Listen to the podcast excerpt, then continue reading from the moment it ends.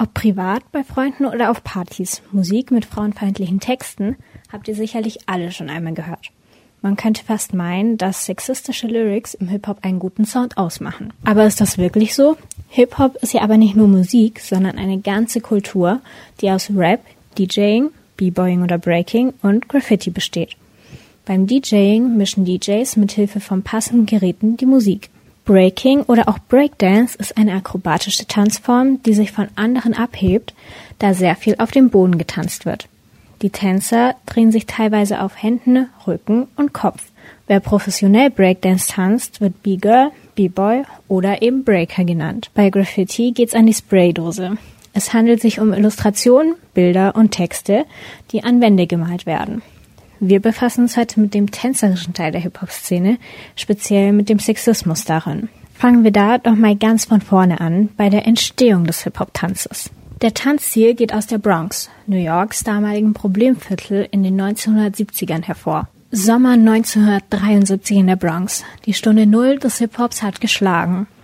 Eine denkwürdige Party findet statt, als Clive Campbell bekannt unter dem Pseudonym DJ Cool Herc, mit zwei Plattenspielern die Instrumentalteile von damals beliebten Funk-Songs spielte und einer seiner Freunde darüber rappte. Daraufhin wurden in der Gegend immer mehr Blockpartys gefeiert. Dort konnten Konflikte ganz gewaltfrei geklärt werden, indem sich verschiedene Gruppen in Cyphers bettelten und ihre besten Moves zeigten. In Cyphers improvisieren mehrere Personen nacheinander beim Tanzen. Die akrobatischen Figuren, die man aus dem Breaking kennt, sind jedoch sehr anspruchsvoll. Und da viele einfach nur zum Spaß ein wenig tanzen wollten, wurde immer mehr aufrecht getanzt. So entstand der Tanzstil Hip-Hop und hat demnach seine Wurzeln im Breaking, aber auch in den Social Dances, die auf den Blockpartys getanzt wurden. Und was sind denn jetzt Social Dances? Social Dances sind allgemein Tänze, bei denen es viel weniger um die abgelieferte Performance als ums Mitmachen und Spaß haben geht.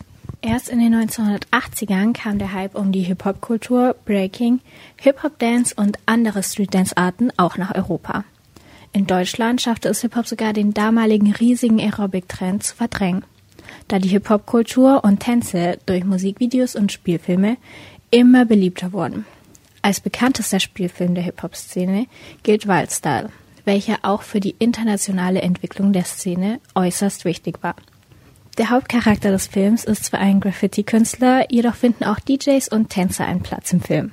Auch wenn der Hype um das Hip-Hop-Tanzen wieder ein wenig abebbte, entwickeln sich die Kultur und ihre Tanzstile immer und immer weiter, von den 1990ern bis heute.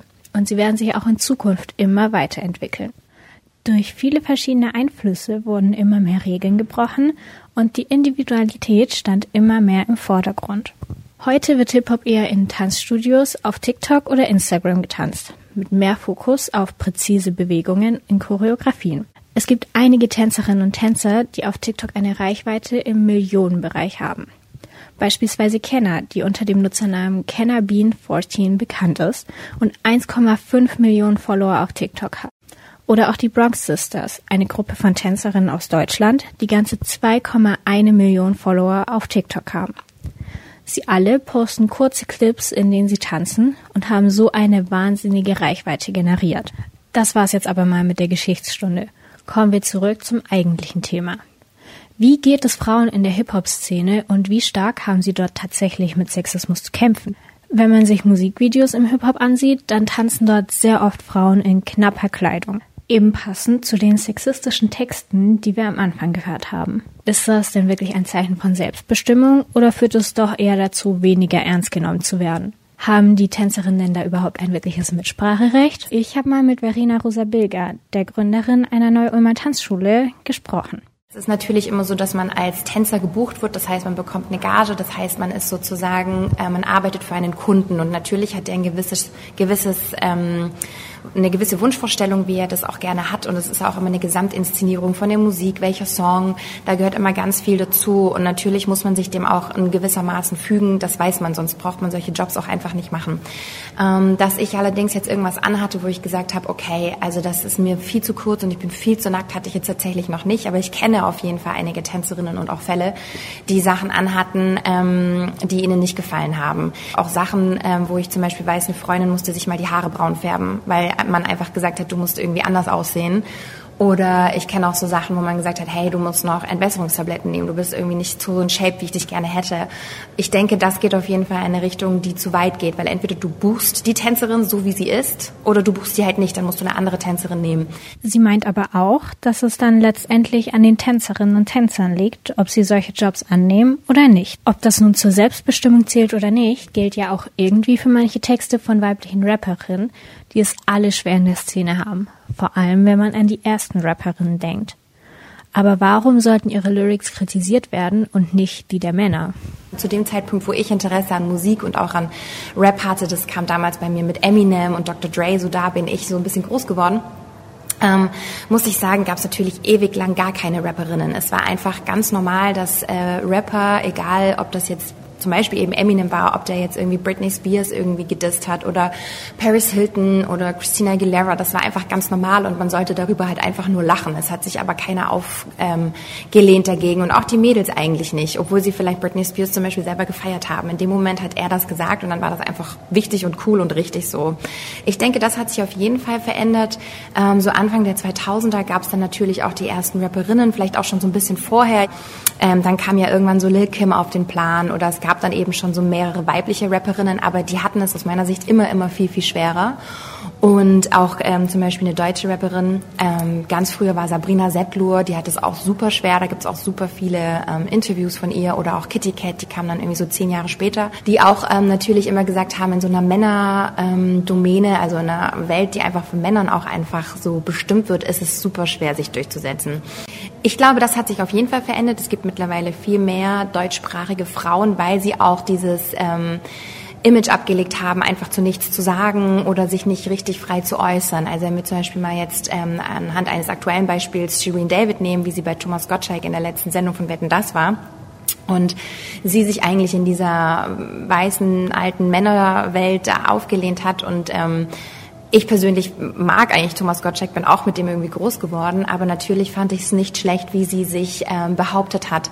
Allerdings muss ich sagen, geht das jetzt alles schon wieder in so eine Richtung, dass es immer sofort auf Gegenwehr sein muss. Also man, man weiß schon, okay, da treffen zwei Leute zusammen und es muss zu irgendeinem Diskussionskonflikt kommen, was auch ein bisschen schade ist.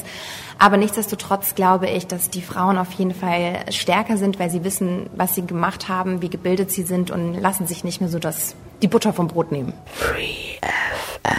Laut Verena seien Frauen noch immer im Hintertreffen, wie auch in allen anderen Bereichen, die vor allem früher sehr männerdominiert waren. Dies läge auch an der Branche. Sie glaubt jedoch, dass sich dies noch ändern könnte, wobei es wohl schwer wäre, auf 50-50 zu kommen. Die Choreografin Fatoumata Kamara sagte im August 2022 in einem Interview mit der Taz, dass manche zwar behaupten würden, dass die Musikvideos viel zu nackt seien, sie darin aber eher Freiheit und Selbstbestimmung sähe. Laut Fatou seien weibliche Choreografen immer noch eine Ausnahme. Sie meinte, dass es zwar lange ein sexistisches Narrativ im Hip-Hop gab, dass sich dies aber momentan ändern würde und das Problem mittlerweile eher ein gesamtgesellschaftliches Thema sei. Fatoumata Kamara ist Tänzerin, Choreografin und Creative Directorin und hat unter anderem schon für Rapperinnen wie Shireen David und Bad Moms J gearbeitet, zum Beispiel für Musikvideos. Die beiden sind momentan große Künstlerinnen des Deutschraps. Auch wenn der Sexismus in der Szene immer weniger wird, ist es also trotzdem so, dass man es als Frau immer noch schwerer hat. Das merkt man allein schon an der Musik, wie wir direkt am Anfang festgestellt haben.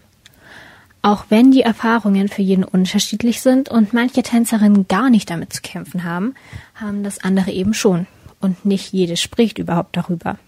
Sexismus ist also leider immer noch ein aktuelles Problem. Es gibt jedoch Bewegungen dagegen, auch wenn diese sich eher an die Musikszene des Hip-Hops wenden. Die Kampagne Hashtag UnhateWoman soll unter frauenverachtenden Texten, Posts und Songs verbreitet werden, um auf die psychische Gewalt durch Worte gegenüber Frauen aufmerksam zu machen. Nach den Vergewaltigungsvorwürfen gegenüber dem Rapper Samra im Jahr 2021 wurde der Hashtag DeutschrapMeToo verbreitet unter dem viele Betroffene ihre Erfahrungen teilten und kritisierten, wie sehr solche Dinge auch von Labels und Agenturen toleriert würden. Es sollte also trotz der Entwicklung nicht einfach alles so hingenommen werden. Free FM